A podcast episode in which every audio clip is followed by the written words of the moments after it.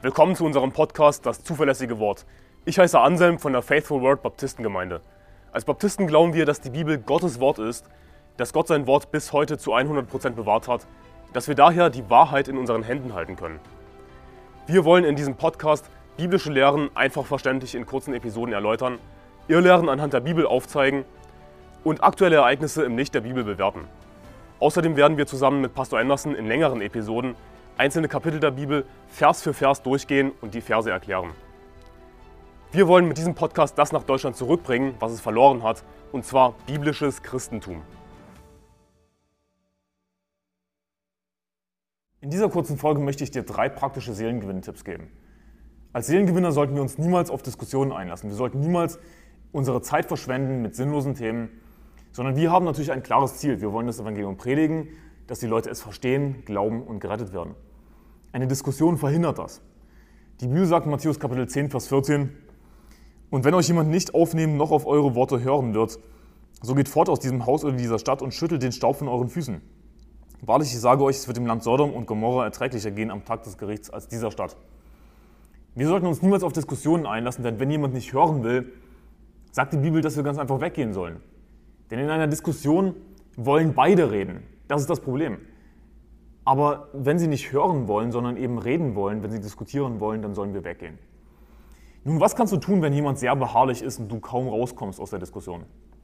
Dann kannst du einfach sagen, hey, wie heißt du eigentlich? Ah, ich, ich heiße Matthias. Schön, dich kennenzulernen, Matthias. Ich heiße Anselm. Ich wünsche dir noch einen schönen Tag. Und so kommst du garantiert aus der Diskussion heraus, ohne irgendwie unfreundlich zu sein. Derjenige ist vielleicht ein bisschen verdutzt, wird sich fragen, oh, was war das jetzt? Aber du warst freundlich, hast nach seinem Namen gefragt, hey, ich heiße Anselm, schön dich kennenzulernen, schönen Tag noch. So kommst du raus, das ist ein guter Tipp, äh, der dir garantiert helfen wird, nicht deine Zeit zu verschwenden. Wenn wir das Evangelium erklären, die gute Nachricht, müssen wir natürlich auch die schlechte Nachricht erklären, dass es jeder verdient hat, zur Hölle zu fahren. Und jeder versteht das an und für sich, denn die Bibel sagt in Offenbarung 21, Vers 8, und alle Lügner, ihr Teil wird in dem See sein, der von Feuer und Schwefel brennt. So gut wie jeder versteht das. Aber viele haben ein Problem damit, das für sich persönlich anzunehmen, zu sagen, ja, ich persönlich habe die Hölle verdient. Und was ich gerne sage ist, als Menschen vergleichen wir uns gerne miteinander und denken, ich sei besser als der andere oder der ist schlechter als ich oder ich bin nicht irgendein schlimmer Diktator, ich habe es nicht verdient, zur Hölle zu fahren. Aber wenn wir uns mit Gott vergleichen, dann stehen wir alle sehr schlechter. Dann haben wir es alle natürlich verdient, zur Hölle zu fahren. Aber was kannst du tun, wenn du dir bei jemandem trotzdem immer noch unsicher bist zum Schluss? Eine gute Idee ist einfach zu sagen, guck mal, auf diesem Traktat hier haben wir auf der Rückseite dieses Gebet. Herr Jesus, ich weiß, dass ich ein Sünder bin, ich weiß, dass ich die Hölle verdient habe und so weiter. Und du kannst aber die Person fragen, ist das ein Gebet, das du persönlich zu Gott beten könntest? Könntest du das persönlich bekennen, dass du die Hölle verdient hast? Und es gibt Leute, die sagen dann nein. Und dann ist es klar, dass sie nicht gerettet werden. Sie haben nicht verstanden, dass sie selbst die Hölle verdient haben. Und deswegen haben sie auch nicht wirklich verstanden, dass sie einen Retter brauchen. Sie werden nicht gerettet. Sie haben das Evangelium nicht verstanden. Aber das ist eine gute Methode, einfach dieses Gebet zu zeigen. Herr Jesus, ich weiß, dass ich ein Sünder bin, dass ich die Hölle verdient habe und zu fragen, könntest du persönlich dieses Gebet zu Gott beten?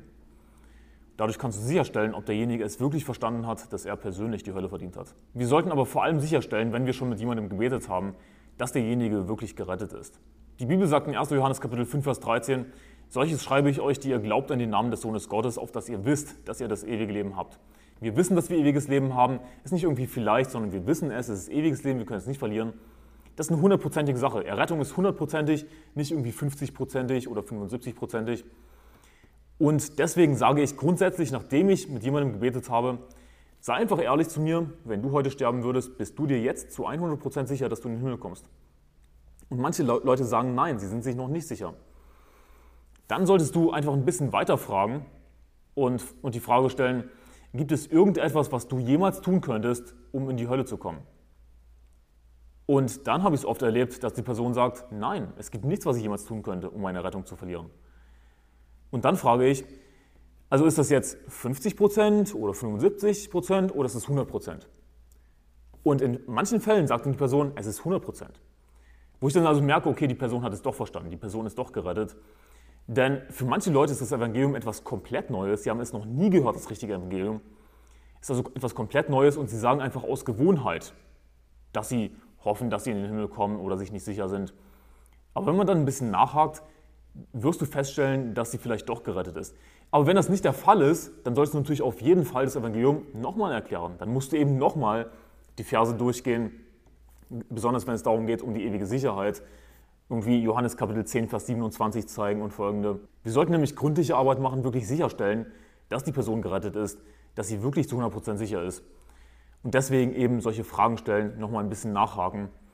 Und es gibt solche und solche Leute. Wie gesagt, bei manchen wirst du feststellen, okay, sie haben es verstanden, sie sind gerettet. Sie haben vielleicht nur aus Gewohnheit gesagt, dass sie, dass sie nicht sicher sind. Aber wenn du nachfragst, dann ist es eindeutig. Dann gibt es Leute, die sind natürlich nicht gerettet, ja, weil sie eben irgendwas falsch geglaubt haben, weil sie die ewige Sicherheit noch nicht verstanden haben. Wir sollten gründliche Arbeit machen als Seelengewinner, nicht unsere Zeit verschwenden, die Hölle ordentlich erklären und vor allem die ewige Sicherheit ordentlich erklären und nochmal nachhaken, nochmal sicherstellen, dass die Person wirklich gerettet ist. Ich hoffe, dass dir diese Tipps geholfen haben. Gottes Segen, bis morgen.